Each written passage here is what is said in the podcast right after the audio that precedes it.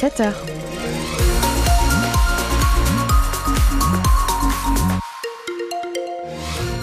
Le temps est calme. Le temps est bon, presque on pourrait chanter. en tout cas, le temps est bon, ça c'est sûr. Vous avez l'air contente, hein Oh ben oui, c'est le retour du soleil, je suis très contente.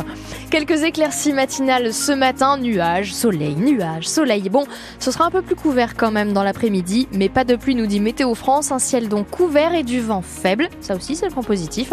Et pour l'instant, il fait 4 tout petits degrés à Coutances, à Avranches ou encore à 40 ans. C'est heure les infos perchées sur une table hier devant le stand de Lactalis au Salon de l'Agriculture.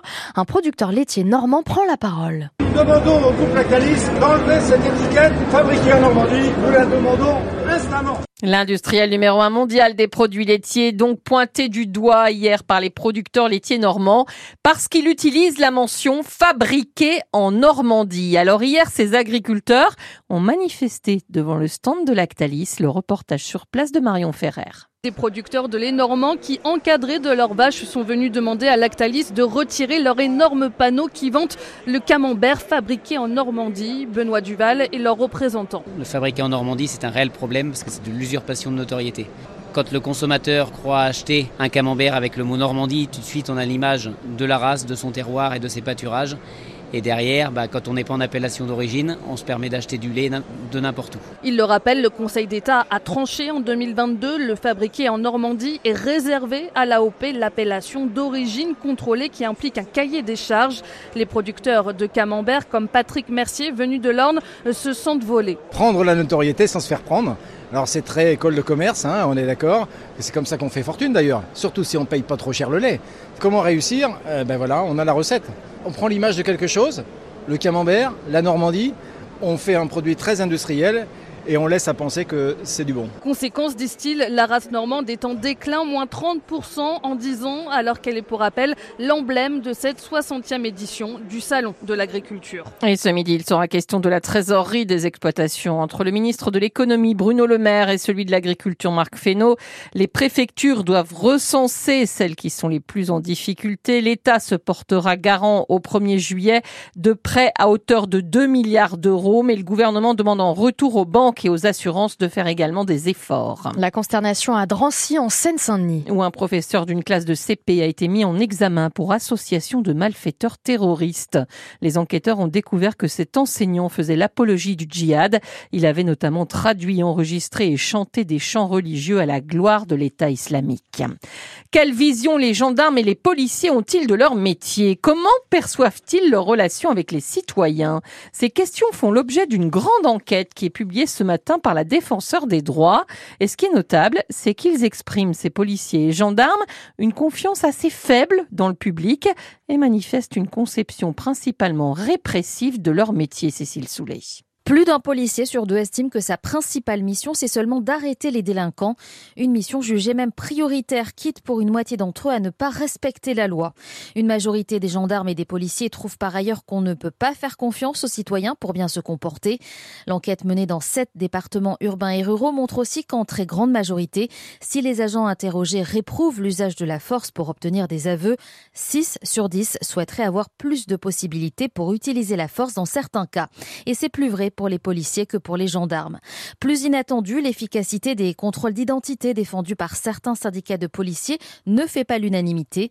C'est pourquoi dans ses recommandations, la défenseur des droits demande la mise en place d'un dispositif d'évaluation des contrôles d'identité.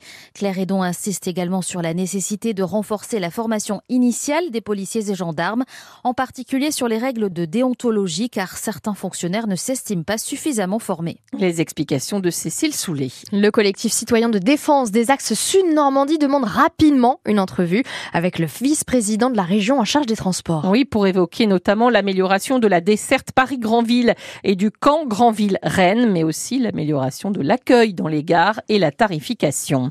L'envoi de troupes occidentales en Ukraine à l'avenir ne peut être exclu. Déclaration hier soir d'Emmanuel Macron à l'issue d'une conférence de soutien à l'Ukraine qui a réuni 21 chefs d'État. Jean-Luc Mélenchon lui a vivement réagi hier, jugeant que la guerre, je cite, contre la Russie serait une folie. 7h04 sur France Bleu Cotentin, le sport et une manchoise aux portes de la finale des championnats d'Europe de carabine à 10 mètres. La tireuse sportive Lucie Lélard a terminé dixième en Hongrie. La jeune femme échoue donc à 0,2 points. C'est rien de la finale. En football, très belle victoire encore hier de Caen qui a gagné 2-0 face à Angers, le dauphin de Ligue 2. Caen est sixième au classement. Ça y est, la saison redémarre un peu partout avec les vacances de février. Les sites touristiques qui ont fait leur pause en janvier ont rouvert leurs portes, comme certains restaurants aussi, et paillotes de plage, comme on les appelle, ces chouettes endroits où on peut manger sur le pouce, boire un verre, même en hiver, c'est très sympa. Illustration au Goéland à Réville, dans le Val de Serre, qui rouvre pour les vacances, avant le grand saut hein, et la saison d'avril à septembre. Antoine Miffaud est allé y faire un tour premier bilan. Un restaurant en bord de mer installé dans un ancien blocos. Je m'appelle Pierre Jean-Claude et je tiens le Goéland depuis 9 ans. Alors comment s'est passé ce week-end? Alors on compte pas trop en termes de couverts nous, mais euh, pour donner une idée, euh, sur deux jours on a dû faire euh, allez 200, un truc comme ça, 150-200 je pense. hein. Ça par rapport à d'habitude c'est? C'est plutôt pas mal pour février. Ouais. C'est essentiellement ouais, des locaux ou des gens qui sont en week-end. Euh, la Manche n'est pas forcément la destination euh, phare des vacances pour les gens en février. Au Goéland, le monde vient avec le soleil. 30 salariés ici l'été, seulement 3 l'hiver, dont Camille Le Carpentier. On, euh, on a fait des week-ends euh, d'hiver, euh, enfin de réouverture du moins où il y avait euh, vraiment moins de monde. Là, il y a eu vraiment du monde. ouais. Et puis en plus c'est que le début pour vous là. Tout à fait, oui. Après, euh, ça dépendra aussi du temps, je pense. Depuis le début du week-end, c'est pas top, mais il y a quand même du monde, des, des aventureux. quoi. On va en cuisine? Ouais, on y va. Antoine, Thomas, Thomas, Antoine. On s'attendait pas à avoir autant de monde et ouais, on a bien travaillé. Thomas, seconde cuisine. Donc là vous, vous allez travailler jusqu'à fin septembre aussi Ouais, jusque fin septembre avec euh, Laurent qui est là-bas, qui euh, me donne un coup de main là pour euh, les vacances euh, en cuisine, mais d'habitude il est au bar. C'est un peu l'homme à tout faire du goéland. Pierre Jean-Claude garde un mauvais souvenir de l'été dernier, celui où la météo a été la plus capricieuse pour lui. Qu'est-ce qu'on peut vous souhaiter pour euh, la, la saison qui va bientôt démarrer? Ce qu'on souhaite, c'est le soleil. Le reste, on se débrouille. Lorsque nous quittons le Goéland, il y a un rayon de soleil. Et un restaurant manchois parmi les 56 nouvelles adresses aussi au palmarès du Bib Gourmand du Michelin 2024 qui récompense le bon rapport qualité-prix. Il s'agit de SEM à Saint-Père-sur-Mer dans le Grand Villet. Et puis ça y est, le calme après la tempête aujourd'hui. Ah oui, on espérait un rayon de soleil là sur Réville. Il va y en avoir aujourd'hui puisqu'on va faire un point météo avec vous, Caroline, dans un instant. Mais hier, en tout cas, on a relevé jusqu'à 131 km de vent à Barfleur, 118 sur Cherbourg. Le vent qui a endommagé d'ailleurs la toiture du centre aquatique des Cœurs de Reville qui est fermé jusqu'à nouvel ordre. Dans l'agglomération Saint-Loise, les entraînements et les matchs sont suspendus jusqu'à demain sur les terrains de foot, de rugby et de baseball. La météo responsable aussi de la mort d'oiseaux marins sur le littoral manchois ces dernières semaines. C'est ce que relève l'association Sea Shepherd. Alors restez avec nous, on en reparle de tout ça dans une demi-heure.